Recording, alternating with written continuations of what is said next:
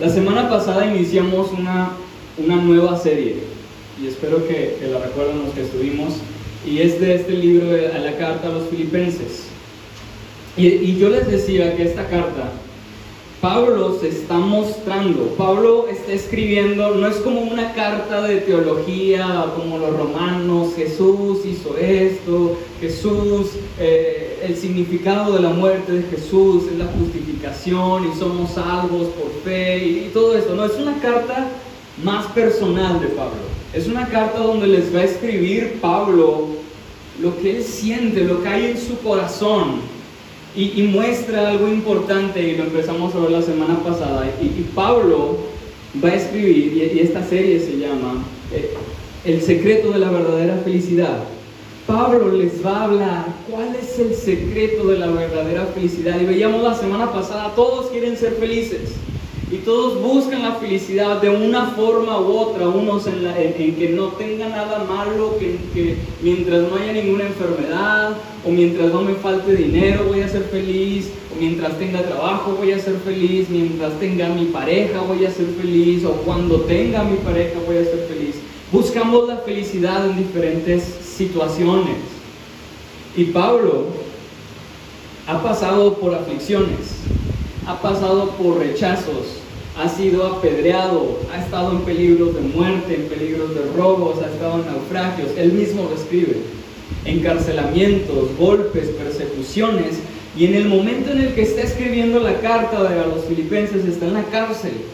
Está en el peor momento tal vez de su vida. Está camino a la muerte. Pero él está feliz.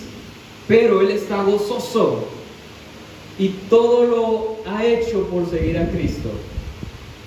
Todo lo ha hecho por Jesús.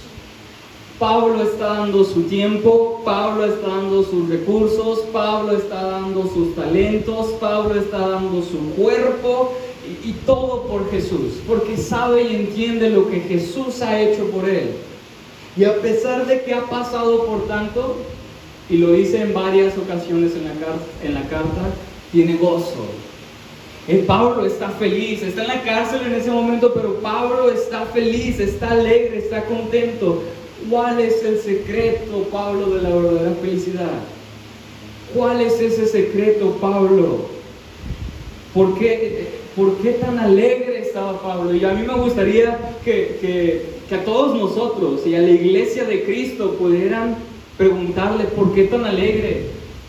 Si estás pasando, no sé, tenías un negocio y por la pandemia lo tuviste que cerrar, te lo cerraron, pero, pero ¿por qué tan alegre? ¿Cuál es el secreto? De, ¿Cuál es tu secreto? Que nos puedan preguntar qué, qué es lo que, hay de diferente en ti, ¿Por qué, ¿por qué no estás triste hoy? ¿Por qué estás alegre?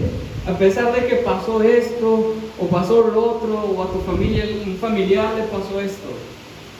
En el mensaje de la semana pasada vimos que, uno de los secretos es en la manera de pensar, firmeza en la manera de pensar, en la forma en la que pensamos, en la forma en, que vemos a la iglesia, a las personas de la iglesia, la forma en que pensamos en diferentes situaciones que hay a nuestro alrededor y veíamos la forma de pensar hacia los cristianos, la forma de pensar hacia los de afuera, la forma de pensar en medio de tribulación, la forma de pensar en, en, peligros de muerte, la forma de pensar cuando estamos ante las oposiciones. Y Dios me impresiona porque justo esta semana, en las clases que yo doy los sábados, les encargué, eh, estamos viendo un libro que se llama Predicación de Mensajes Bíblicos y Ministerio Pastoral. Entonces, como es predicación de mensajes bíblicos, yo les encargo, cada semana yo les mando a, los alumnos una predicación y ellos tienen que ver esa predicación, escucharla y analizarla. Y se me hizo bien curioso, mi hermano es uno de los, que está, de los alumnos, que se trató algo parecido de eso y hablaba lo que pensamos. Y Pablo marcaba esto, la forma en que pensamos. Y, yo la verdad, y ninguno de mis alumnos ni yo habíamos escuchado a este predicador, pero él hablaba de cómo nuestro caminar, la forma en que vivimos, la forma en que nos experimentamos, reaccionamos, decidimos, respondemos, es resultado a lo que pensamos. La forma en que actuamos es, es, depende de cómo pensamos, depende de lo que creemos. Y, y él decía, si nuestro pensamiento lo dejamos moldear por la palabra de Dios, si nuestro pensamiento lo dejamos moldear por Dios, es lo mejor que podemos hacer. Porque si nuestro pensamiento está centrado en Dios, entonces mis acciones van a ser correctas. Entonces mis decisiones van a ser correctas. Entonces mis experiencias van a ser correctas. Depende mucho. Y Pablo tenía gozo, y Pablo era feliz, y su forma de pensar era firme y él no cambiaba nada a pesar. y, y su forma de pensar cambiaba absolutamente todo. Pero no me quiero quedar así como, de repente puede sonar como un mensaje motivacional. No, no, piensa correcto, piensa bien, piensa positivo. Eh, no es nada más piensa lo bueno, no nada más es no veas lo malo, no nada más es piensa que cosas mejores van a venir, no se trata de tú puedes, piensa bien, no se trata de todo está en ti, no te preocupes, tú, tú eres quien moldeas tu destino, depende de ti, etcétera, etcétera. No, no, no estoy queriendo dar ese mensaje, porque nos podríamos quedar en ese mensaje y muchos se quedan con, con ese tipo de frases, ¿no? Pero queda un vacío. Hay algo más. Yo hace unos años, y recordaba, tomé un certificado que se llamaba Psicología Positiva. Eh, me invitaron a ser parte y dije, bueno, está bien, voy a tomarlo. No me gusta mucho, pero dije, pues es gratis, voy a tener el certificado, lo voy a tomar, vamos a ver qué es. Y yo recuerdo, y, daban cosas buenas, pero se quedaban vacías, porque era, piensa positivo, no, recupérate pronto, y, piensa esto, ten personas buenas a tu alrededor y diferentes cosas. Pero yo en mis tareas siempre le ponía, sí, pero le falta algo. Sí, y no me importaba que era una universidad conocida y todo, le decía, sí, pero le falta algo, pero le falta algo, pero le falta algo. No me dio miedo admitirlo. Y ese, ese algo que le faltaba siempre le ponía, es Dios, es Cristo, es Jesús. Y Pablo encontró el secreto de la felicidad. Pablo se dio cuenta que no era ni, ni, no solo es la manera de pensar de una buena, sino una forma de pensar centrada en Dios una forma de pensar centrada en Cristo, centrarse en la palabra. Si un libro, no tengo un libro de matemáticas aquí, pero un libro de matemáticas cuando estamos en primaria, nos enseñan que 2 más 2 es 4. Nos enseñan que 3 más 3 es 6, que 4 más 4 es 8, que 5 más 5 es 10. Y nos enseña esto, lo creemos, es lógico, si yo cuento mis dedos, 2 más 2, pues son 4, son cosas lógicas, son cosas absolutas, las creemos, y si alguien viene y nos dice, no, 2 más 2 es 5, no lo creemos. Si alguien viene y nos dice, 2 más 2 es 5, nosotros sabemos que la otra persona está mal. Nosotros sabemos que está incorrecto, que está equivocado, tal vez le dices, estás loco, no estudiaste, tal vez le, le, explicas, no, mira, uno, dos, y le tratas de explicar con dedos, con manzanas, y tratas de convencerlo para que deje de pensar algo incorrecto.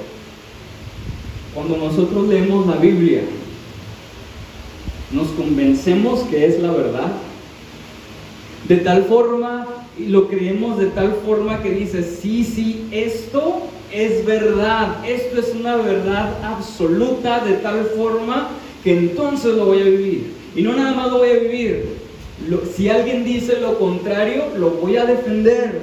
Si alguien dice lo contrario, yo sé que está equivocado. Y es más, no nada más se lo voy a tratar de enseñar con las manos o con peras o con manzanas y voy a tratar de convencerlo porque sé que está mal. Así de esa manera deberíamos de tener la Biblia. Así de esa manera deberíamos de tener la palabra de Dios. Saber que es absoluta. ¿Por qué digo esto? Porque vamos a ver algo que a lo mejor no nos gusta mucho, pero es algo de la Biblia. Es algo que al mundo a lo mejor no le gustaría, pero es algo que está escrito y por lo tanto es absoluto y por lo tanto yo lo tengo que defender. Por lo tanto yo lo tengo que decir, lo tengo que predicar. Creemos lo que Dios nos dice ahí, lo enseñamos o tal vez lo leemos y dudamos. Ah, a lo mejor es, quería decir Jesús esto tal vez. ¿Por qué lo digo? Porque nuestra manera en que creemos las cosas, que era como nuestra manera en lo que pensamos, se muestra en cómo actuamos. Y Pablo va a mostrar un secreto más. La semana pasada el secreto fue la forma de pensar. Hoy es una mentalidad de siervo. Siervo. Si tienen su Biblia, vamos a Filipenses, voy a leer el capítulo 2. Mentalidad de siervo. Dice así la palabra del Señor. Por tanto, si hay alguna consolación en Cristo, si algún consuelo de amor, si alguna comunión del Espíritu, si algún afecto entrañable, si alguna misericordia, completad mi gozo sintiendo lo mismo, teniendo el mismo amor, unánimes, sintiendo una misma cosa. Nada hagáis por contienda o por vanagloria, antes bien con humildad estimando cada uno a los demás como superiores a él mismo, no mirando cada uno por lo suyo propio, sino cada cual también por lo de los otros.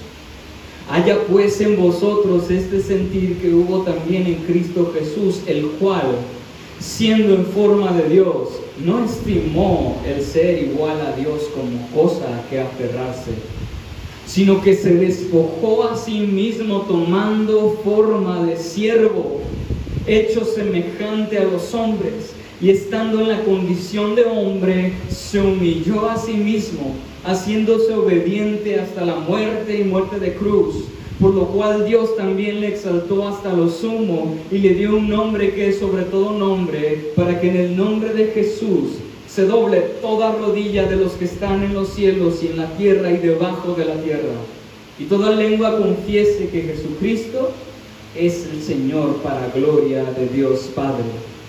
Por tanto, amados míos, como siempre habéis obedecido, no como en mi presencia solamente, sino mucho más ahora en mi ausencia, ocupaos de vuestra salvación con temor y temblor.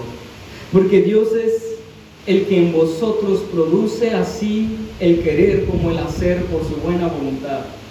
Haced todo sin murmuraciones y contiendas, para que seáis irreprensibles y sencillos, hijos de Dios, sin mancha en medio de una generación maligna y perversa, en medio de la cual resplandecéis como luminares en el mundo, asidos de la palabra de vida, para que en el día de Cristo yo pueda gloriarme que no he corrido en vano, ni en vano he trabajado.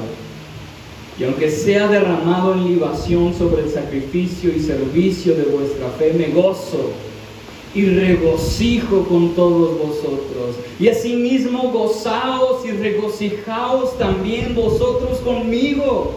Espero en el Señor Jesús enviaros pronto a Timoteo, para que yo también esté de buen ánimo al saber de vuestro estado.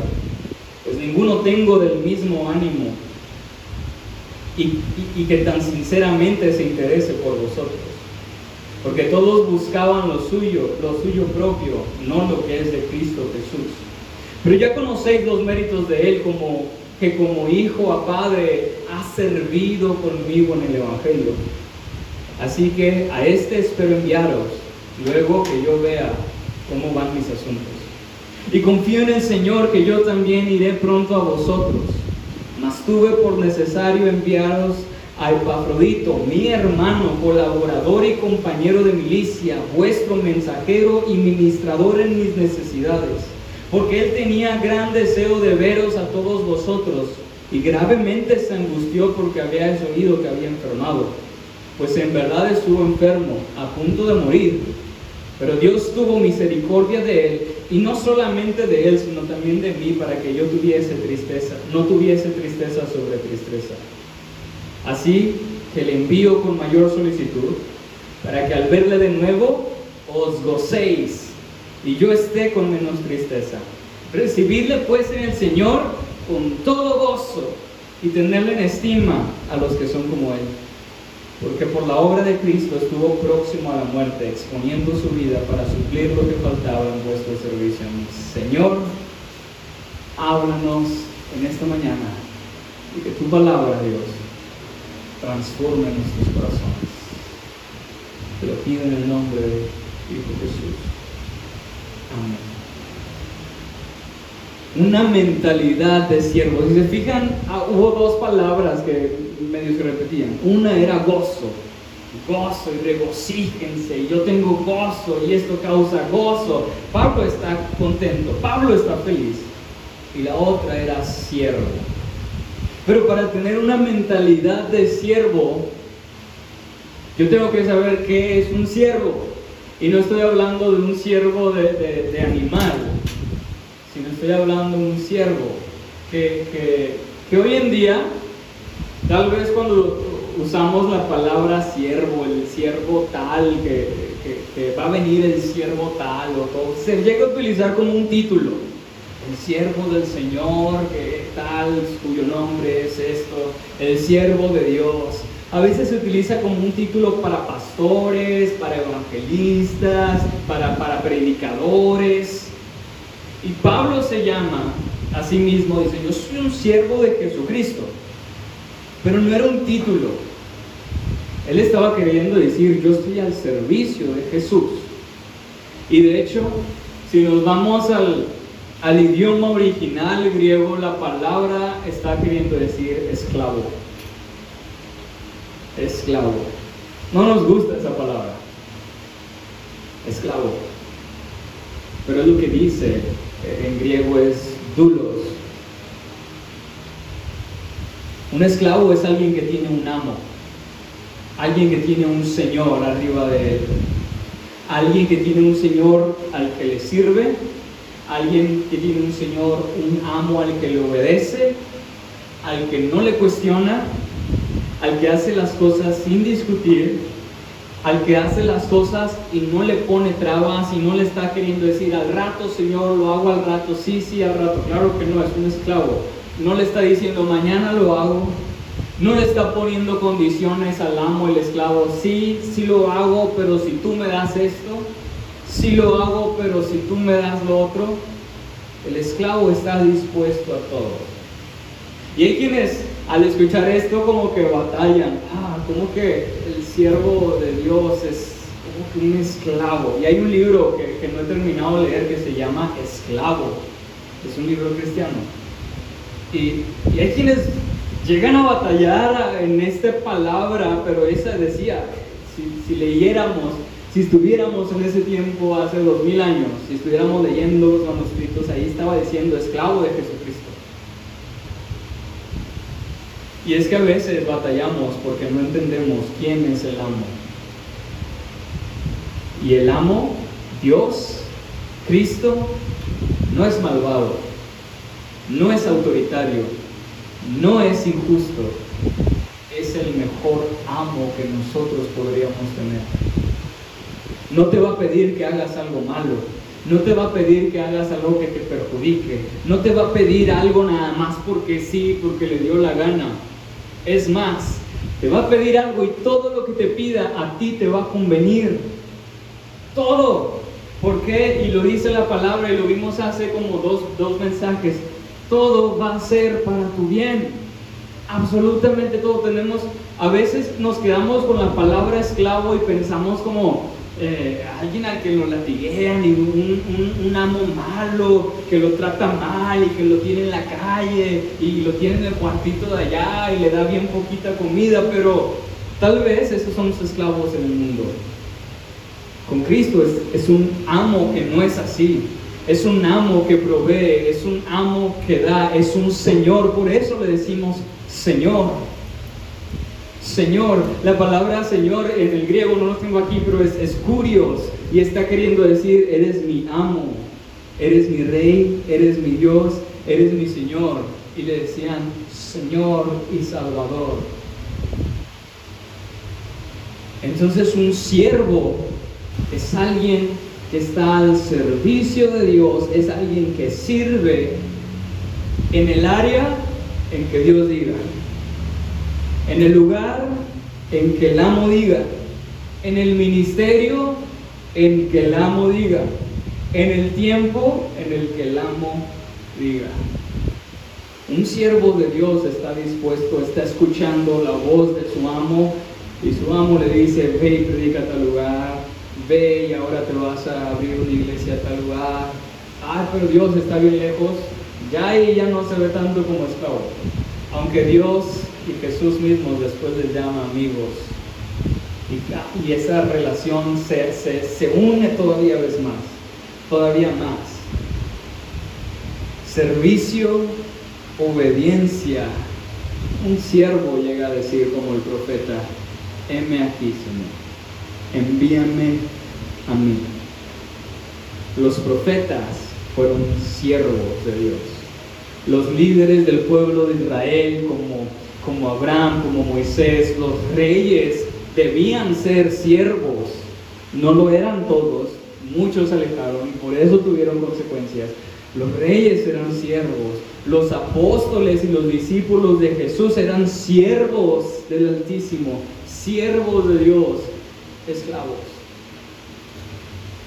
Todos ellos hablaban lo que el amo les decía que, que dijeran. Todos ellos hacían lo que el amo les decía y les ordenaba. Estaban al servicio. Uno que otro, como Jonás, tal vez dijo, no, no quiero ir, no quiero ir. Y ah, como que no quieres ir. Lo tuvo que poner en su lugar en ese momento y lo utilizó de gran manera Jonás. Y tal vez pueda haber más ejemplos ahí de uno que otro que no quiso.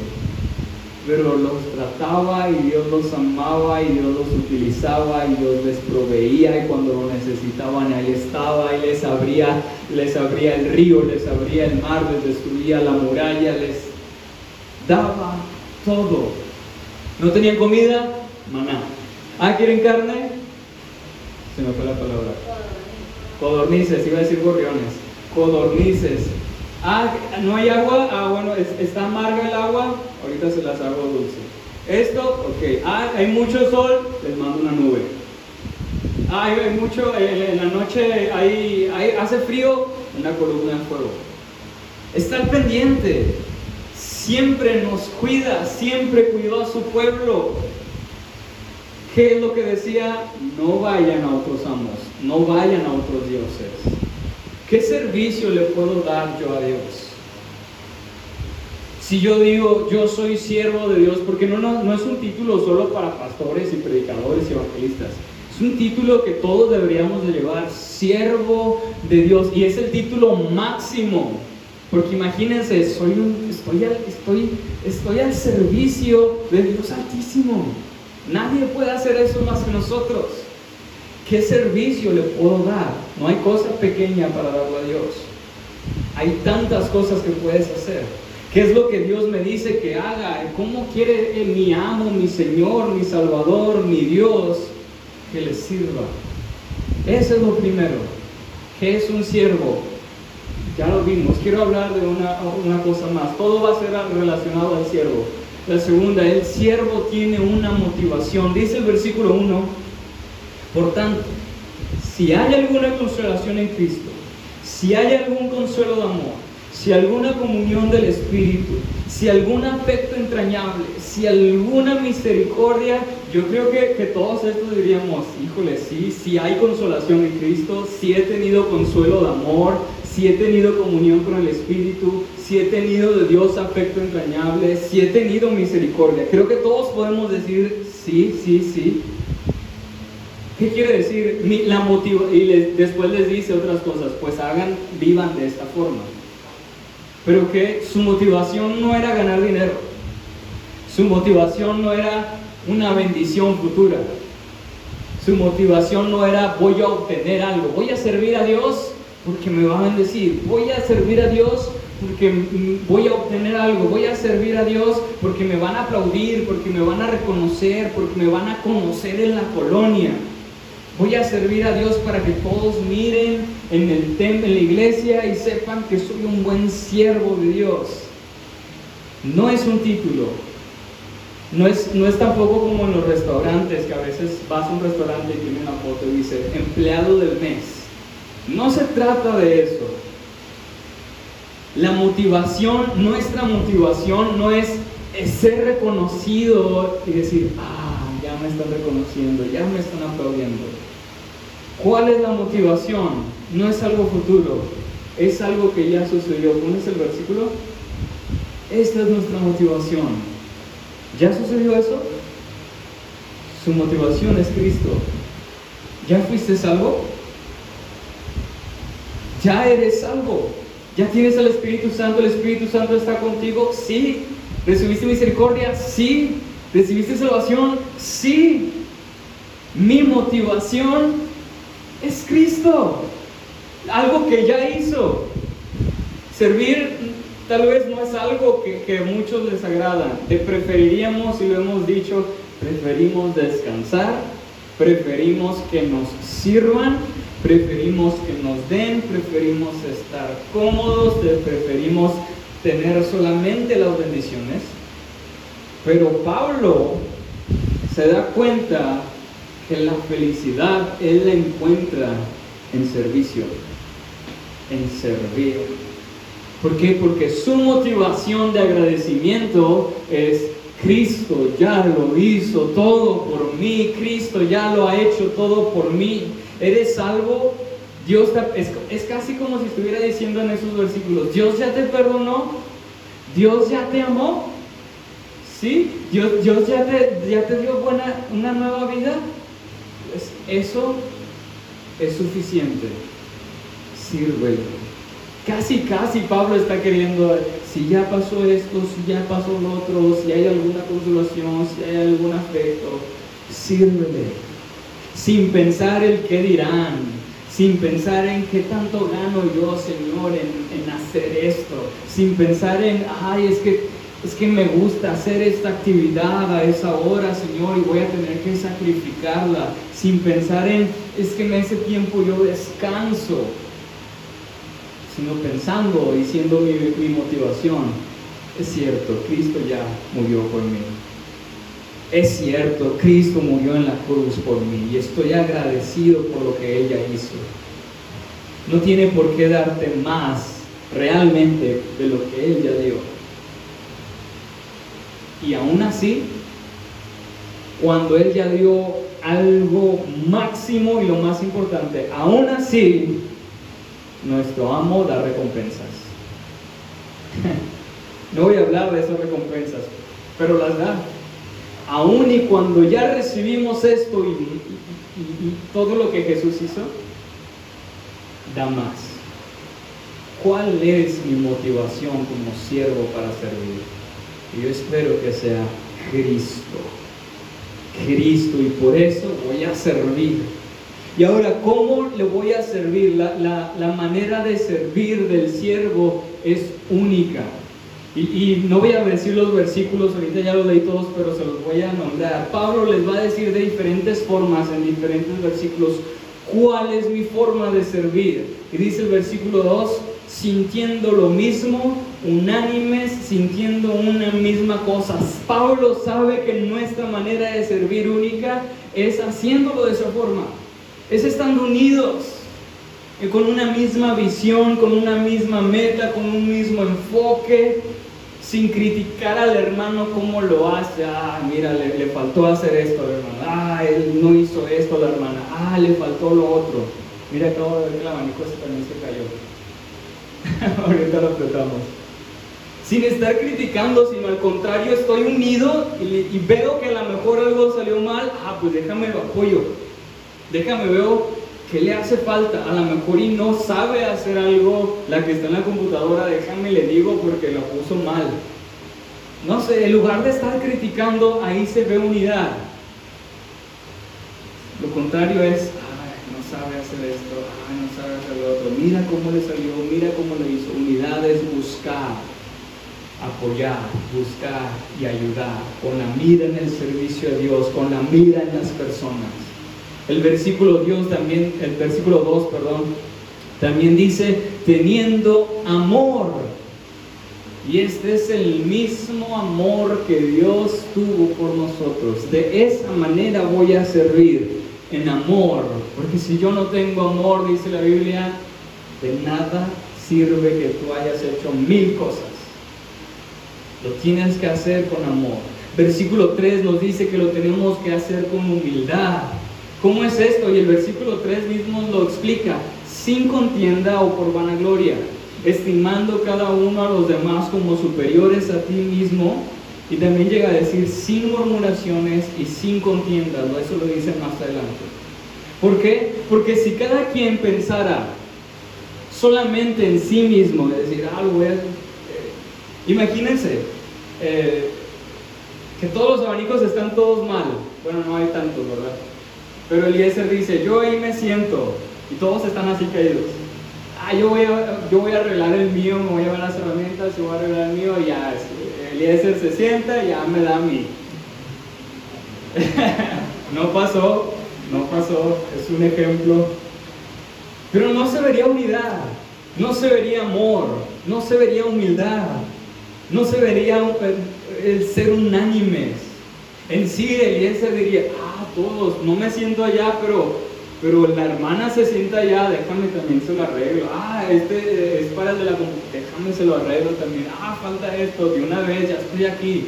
Se empieza a ver ese servicio en, en, amor a tus hermanos, en amor a la iglesia, en unidad, en humildad, no pensando solamente en ti mismo. No estar criticando, ay, no lo hizo el pastor. Ah, voy a ayudarlo, no tuvo tiempo tal vez. Versículo 12 dice, en obediencia. No es estar haciendo las cosas solamente porque sí. No es estar haciendo las cosas ah, porque eh, tal cosa, sino porque Dios también lo va mandando.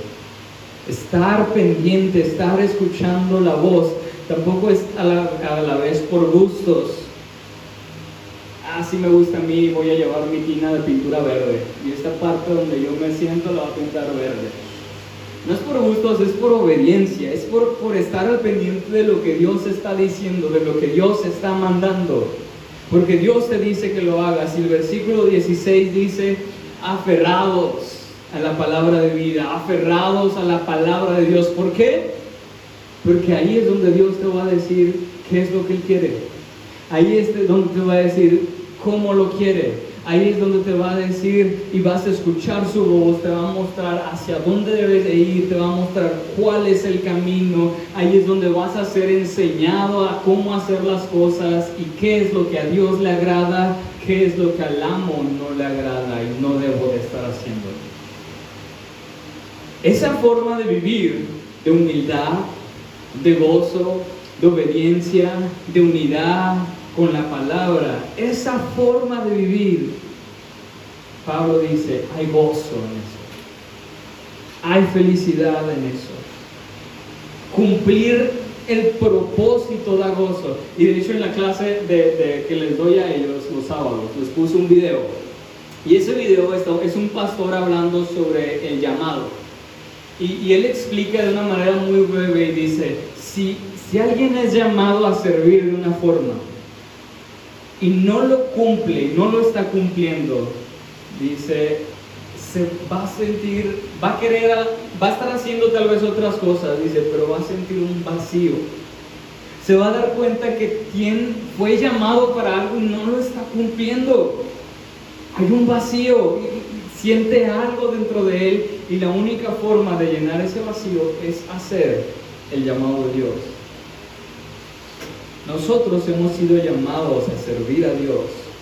Tal vez unos van a tener llamados más específicos, ¿no? Pastor, evangelista, maestro, eh, misionero.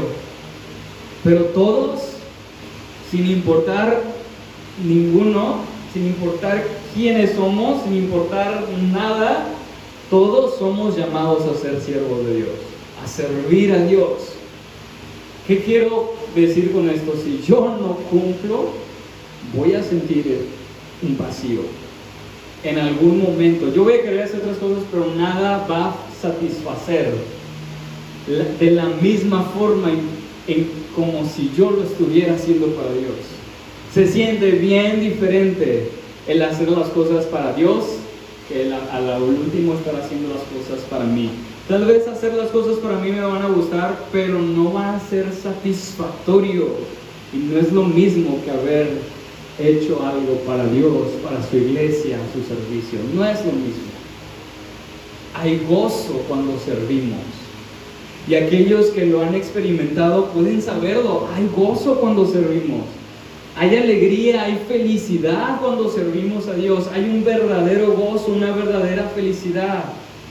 Pablo se gozaba cuando se enteraba que los filipenses estaban sirviendo. Ah, me gozo.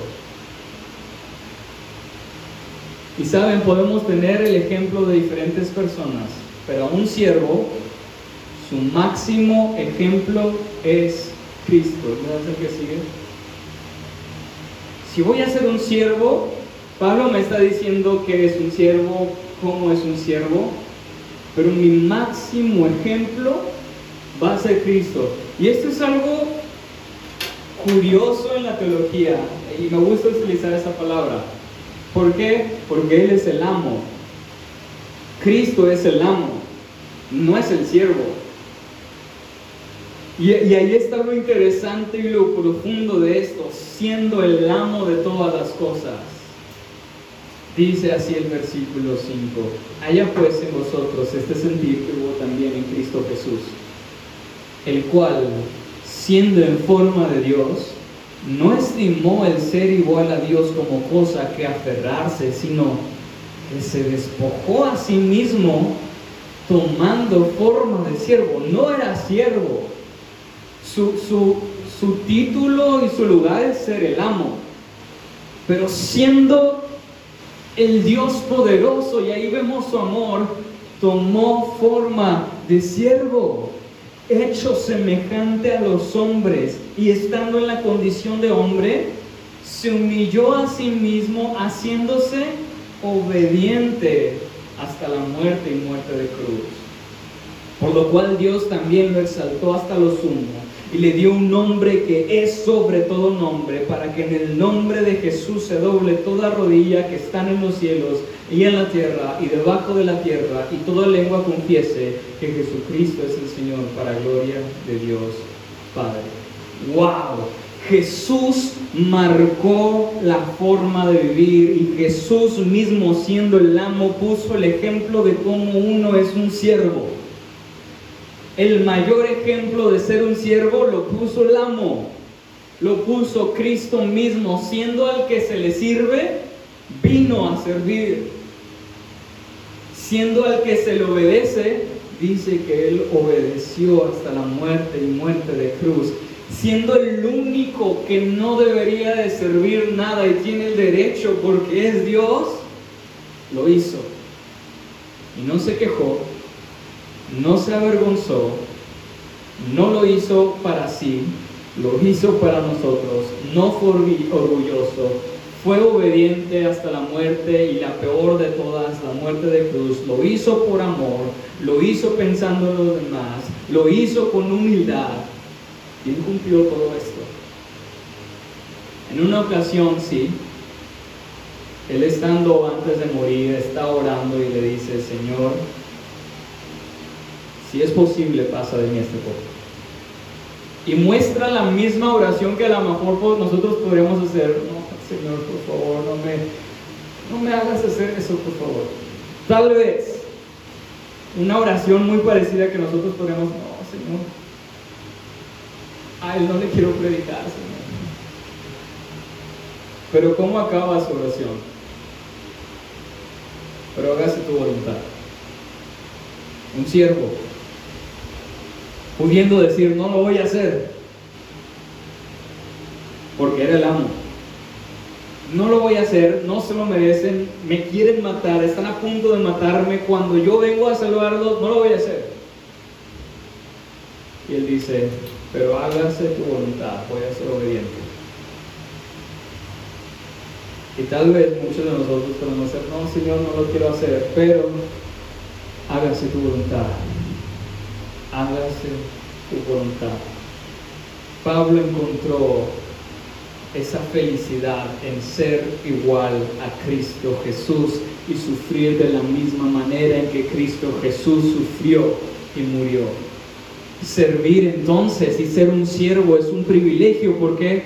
Porque estamos tomando los mismos pasos que nuestro Señor Jesús tomó. Y sufrimos de la misma manera y es un privilegio porque vivimos y debemos de vivir de la misma manera, lo mismo que nuestro amo hizo.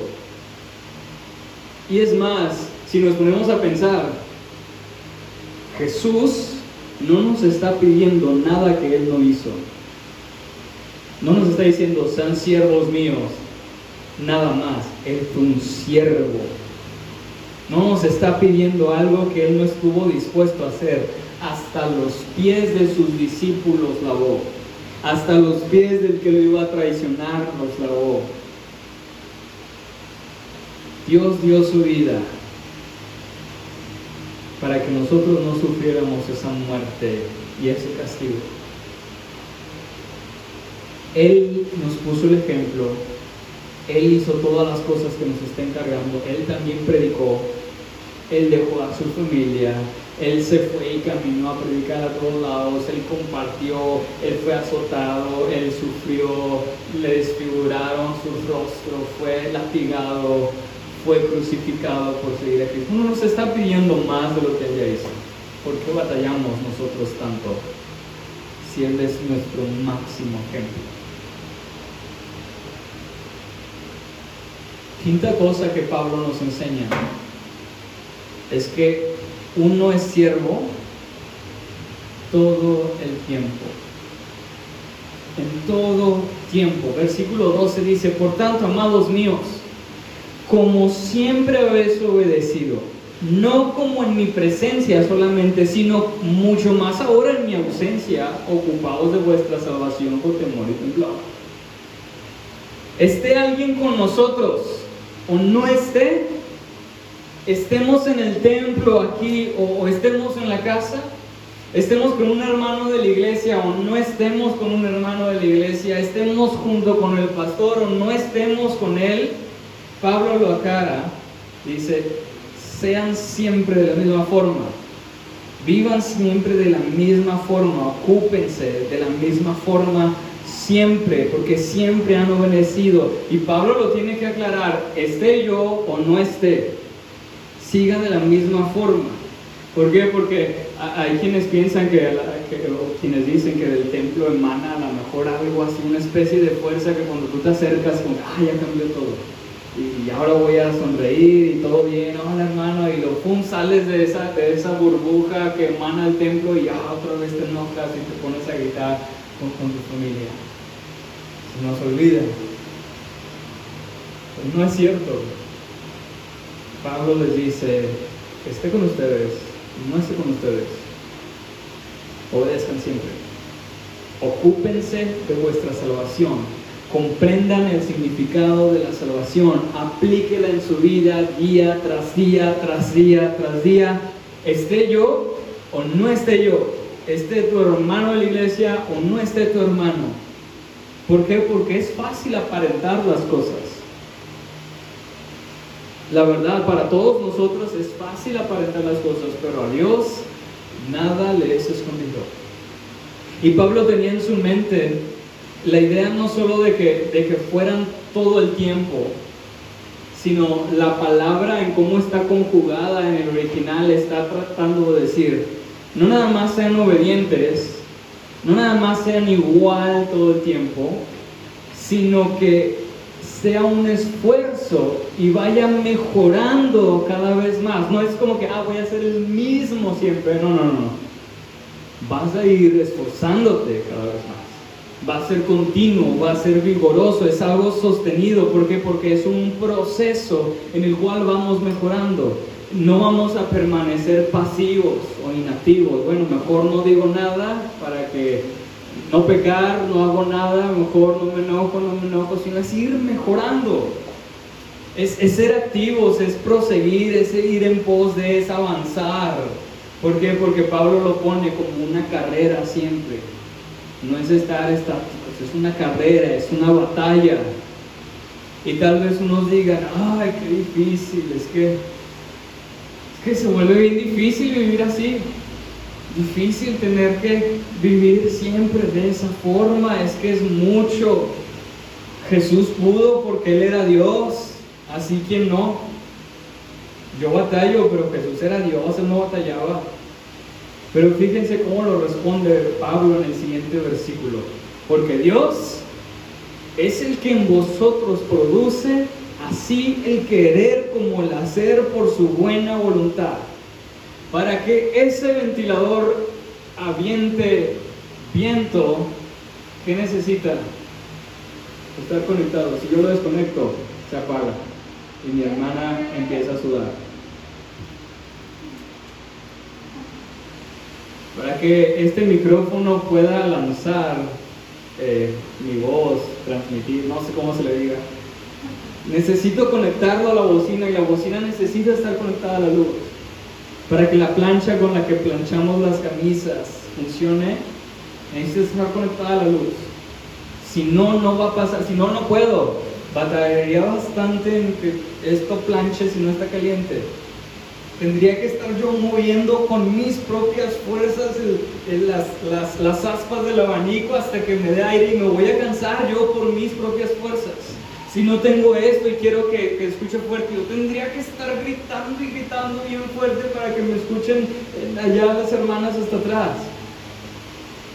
Si lo queremos hacer por nuestras propias fuerzas, nos vamos a cansar. Yo no puedo así permanecer toda la vida me voy a cansar, mis fuerzas están limitadas, mi voz está limitada. El primer domingo, recuerdan, ni podía hablar casi.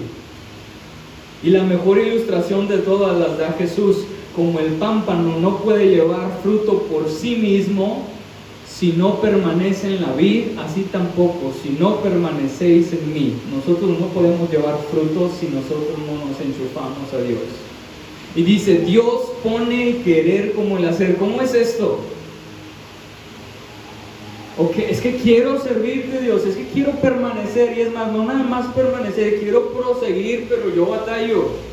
Dios pone el querer, ya estás queriendo, y el hacer. Pero no quiere decir que el hacer, ah, bueno, pues tú lo vas a hacer, ¿no? Hazlo.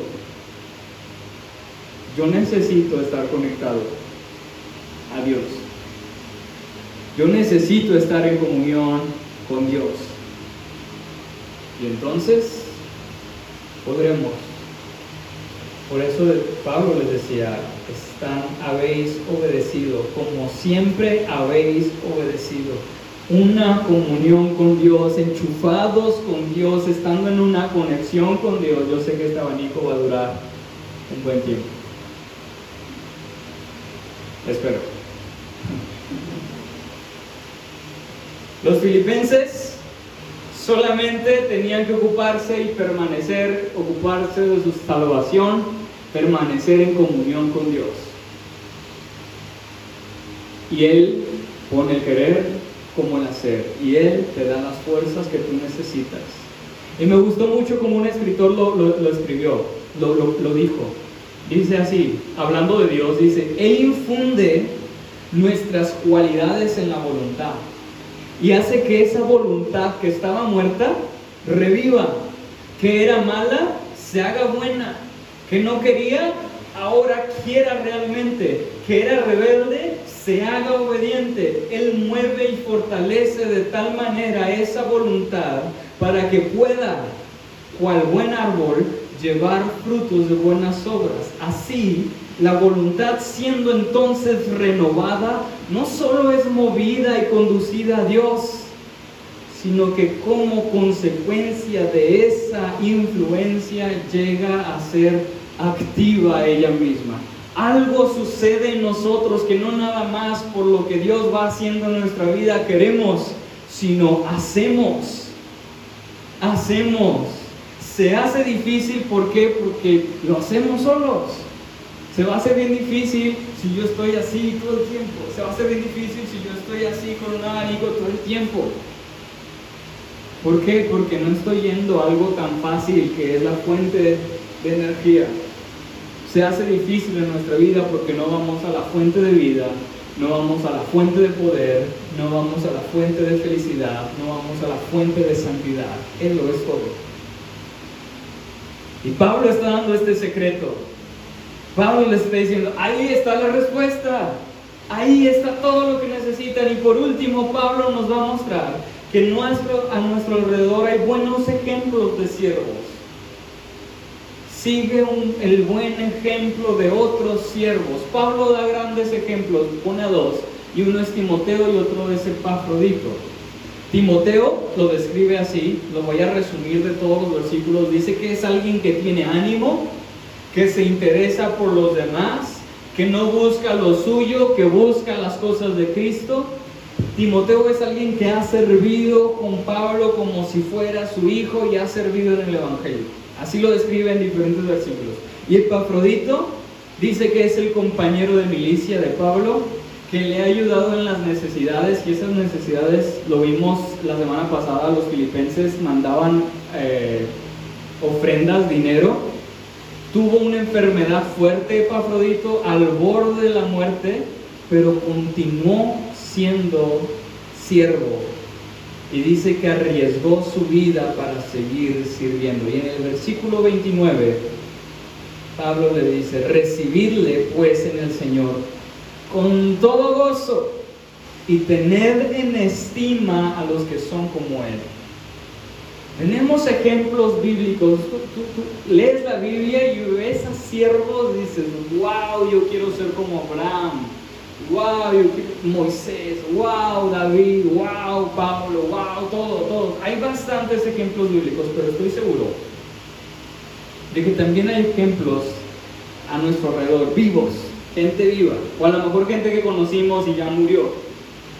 Tal vez puedan ser los nuestros padres, algunos pastores, algunos hermanos que, que, que tú los ves y son ejemplo de servicio y son ejemplo de ser siervos no es para alabarlos, no es para idolatrarlos o verlos inalcanzables y ponerlos sobre un estante, es para estimarlos, dice Pablo. Sigue su ejemplo. Y va diciendo, gócense con ellos como yo me gozo con ellos. ¿Se dan cuenta de cuántas veces Pablo utiliza la palabra gozo? Gócense y regocíjense, gócense y regocíjense, hay gozo. ¿Cuántas veces nos dice que nos gocemos? Pablo está feliz. Está en la cárcel, pero está feliz. Está sufriendo y va, lo van a matar, pero está feliz. Y quiere que los filipenses estén felices. Y quiere que nosotros, los que leamos esta, eh, eh, esta escritura, estemos felices. ¿Quién diría que ser un siervo de Dios un siervo de Cristo es uno de los secretos para la felicidad. ¿Quién diría que ser un siervo y teniendo a Cristo como motivación, teniendo a Cristo como máximo ejemplo sería un secreto de la felicidad? Causaría felicidad y causaría gozo. Servir al Rey de Reyes tener la oportunidad de entrar donde Él está, estar en su presencia del Señor del Señores. Y Pablo entendió el gran valor de esto y dice, esto es lo mejor. Servir a Cristo es lo mejor. El gran, ver el gran valor de la muerte que Jesús tuvo en la cruz. Esto es lo mejor ver el gran valor del perdón de Jesús, ver el gran valor de la salvación que Jesús tuvo. Y sin importar lo que estuviera pasando, todo lo que pasó Pablo a su alrededor, sin importar de que él está en la cárcel, ser siervo de Cristo era el secreto de su felicidad. Para muchos, ser siervo llega a ser una carga. Para muchos llegan a ser reglas. Pero para los cristianos, realmente ser siervo de Cristo es gozo.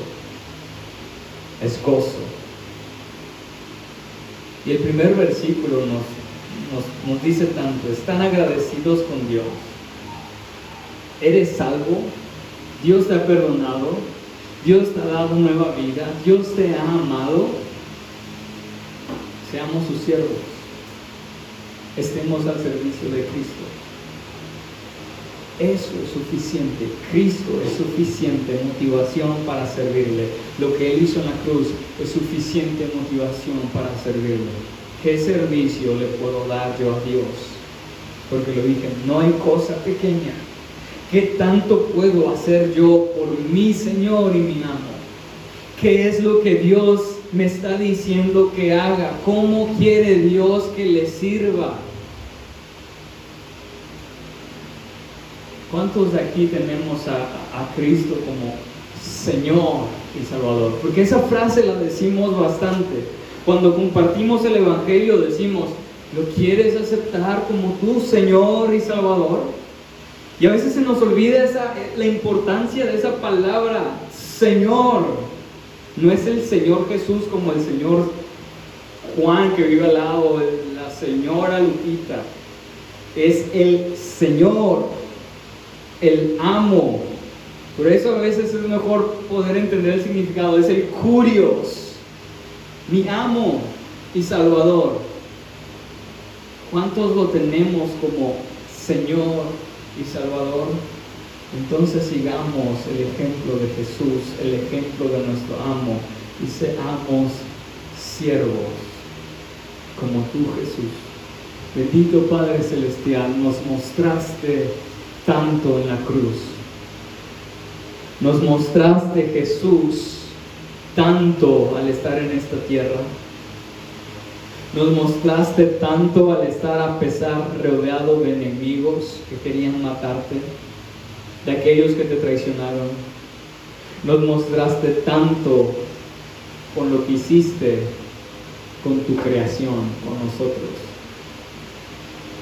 Porque siendo pecadores, Señor, nos amaste y te entregaste. Pablo Dios lo pudo entender y queremos entenderlo. Ser siervos tuyos es lo mejor. Tal vez es algo incoherente ahorita, Tal vez es algo que parecería no tener lógica, Dios, pero lo muestra tu palabra. Y como al principio, Señor, veíamos que nosotros estamos dispuestos a siempre mantenernos en que 2 más 2 es 4, de la misma forma queremos mantenernos, ser siervos tuyos, da felicidad da gozo, da alegría. Y lo viviremos y lo defenderemos y lo enseñaremos de tal forma. Ayúdanos, Señor, a guardarnos, a ser siervos siempre, a proseguir estando conectados contigo mismo Bendito Dios, a ser siervos de ejemplo, a seguir el ejemplo de otros siervos, a jamás olvidar que nuestra motivación eres tú. Eres tú, Jesús. No otra cosa. No el dinero, no la fama, no el reconocimiento, sino lo que tú ya hiciste en la cruz. Te doy gracias, Dios, por la vida de cada uno de los que está aquí presentes. Y te pido, Señor, que tú pongas en cada uno de nosotros el querer como el hacer. Y que podamos ser una iglesia, Dios, al servicio de nuestro Señor y amo y Salvador Jesús. Enos aquí, tal como lo dijo el profeta. Enme aquí, Señor envíame. Es difícil atrevernos a decir esas palabras, pero aquellos que quieran decirlas lo pueden hacer. Heme aquí, Señor, aquí estoy, envíame. Amén. Te doy gracias, Dios, por tu palabra. Te doy gracias, Señor, por lo que has hecho. Bendito seas por siempre. Amén.